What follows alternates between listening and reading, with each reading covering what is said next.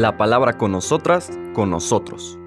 Una reflexión de la palabra cotidiana en diálogo con el acontecer de la comunidad universitaria.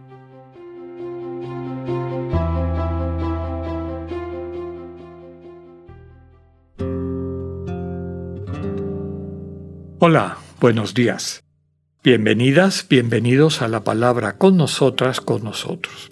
Hoy viernes 11 de agosto retomamos nuestra lectura del Evangelio de Mateo. Ya estamos en el capítulo 16. Vamos a escuchar los versículos del 24 al 28. Déjenme compartirles antes un poco de contexto. Dicen los que han tratado de reconstruir la vida del Señor Jesús, estos estudiosos del Jesús histórico, que toman en cuenta desde luego los textos de los evangelios en primer término, también algunos textos de otros elementos fundamentales, libros del Nuevo Testamento, como son las cartas paulinas, que inclusive son más antiguas que los evangelios, y retomando algunos de estos elementos tratan de presentarnos lo que pudo haber sido la secuencia concreta de la vida del Señor Jesús. Estos que reconstruyen la vida pública del Señor de manera particular subrayan que en algún momento hay lo que suelen llamar estos estudiosos la crisis galilea.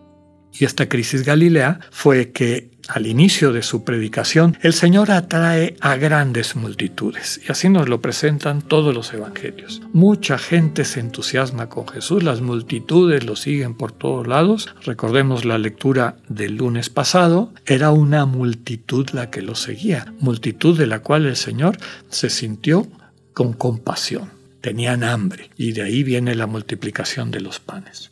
Pero eventualmente esta multitud que se entusiasma con Jesús, como suelen entusiasmarse las multitudes con muchas novedades, cuando Jesús no cumple sus expectativas, y básicamente sus expectativas es que liderara un movimiento bendecido por Dios, fortalecido, concretado por Dios, que se tradujera en la liberación de la opresión romana y desde luego el castigo de los ocupadores romanos y de todos aquellos además que no pensaban como ellos o que no seguían su manera de entender a Dios y la religión.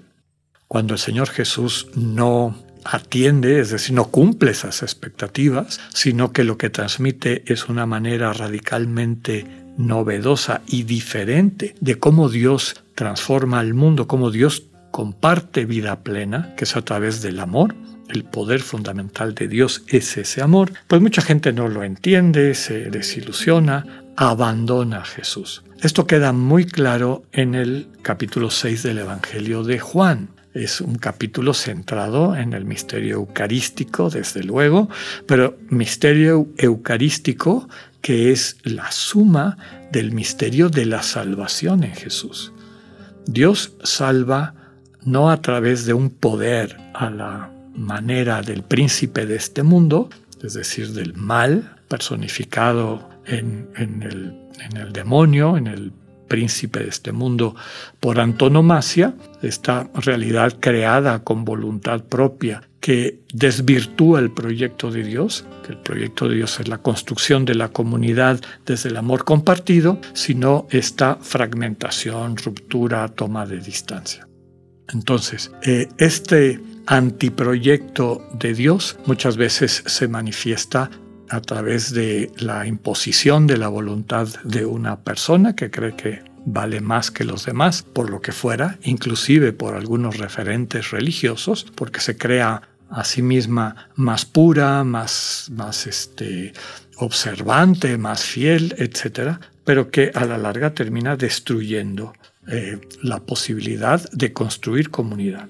El Señor Jesús no llena esas expectativas. Dios viene a salvar en lo que transmite el misterio eucarístico, entregando su vida por nosotros. Juan lo subraya todavía más en un elemento propio de ese momento de institución eucarística que es el lavatorio de los pies.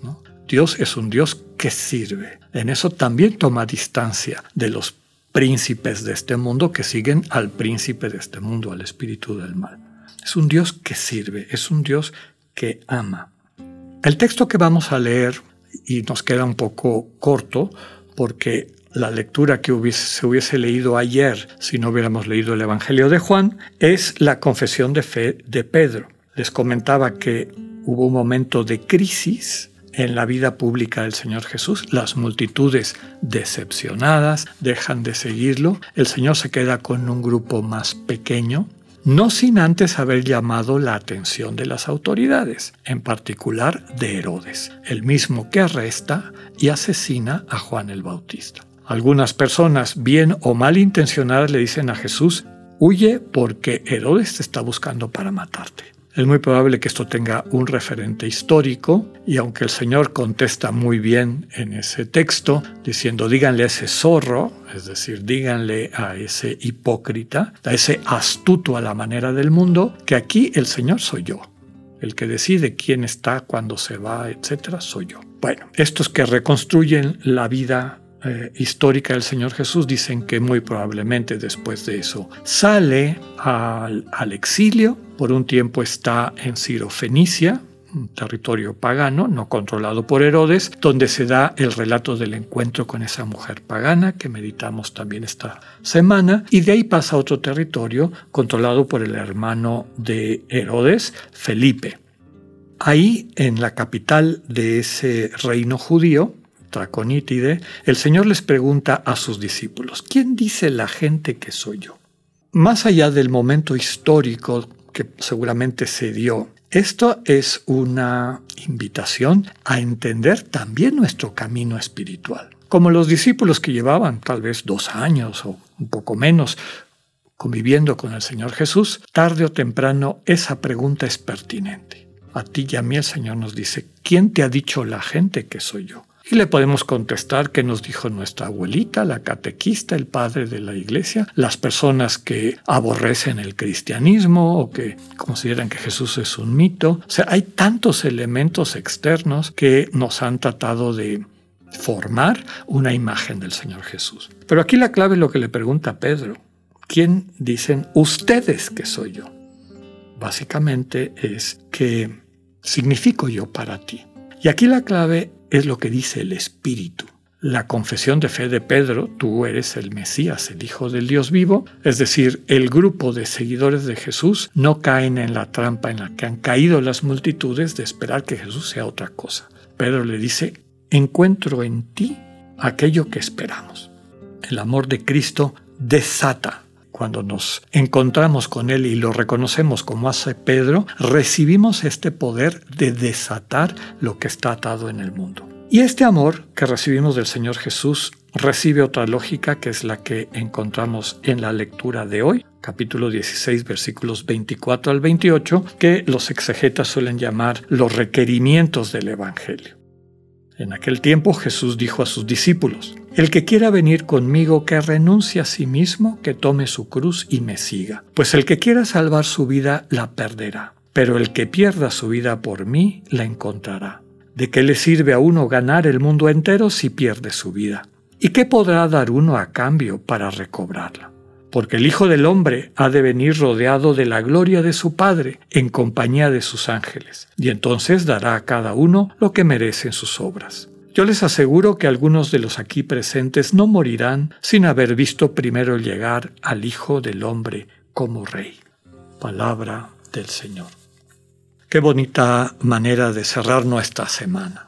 Multiplicación de los panes, todos, todas estamos invitados, invitadas a poner lo que tenemos a nuestro cargo al servicio de la construcción de esta comunidad dar lo que tenemos para verlo convertido en, en, vida gracias a la multiplicación que la gracia de Dios hace en ella. La clave es ponerla en las manos de Jesús y escuchar la forma concreta como Él nos dice dónde está el bien mayor de nuestras vidas, a quién nos envía y cómo podemos nosotros hacer nuestra contribución concreta en todo amar y servir en esa cotidianidad. Finalmente, la respuesta, digamos un elemento importante, que es esta actitud interior. Gastarse la vida implica encontrarla querer salvar, querer controlar la vida, finalmente nos lleva a perderla. Que podamos vivir a plenitud nuestra vocación de cristianos, gastándonos para hacer el bien los dones que Dios ha puesto bajo nuestro cuidado. Que tengan un buen día, Dios con ustedes.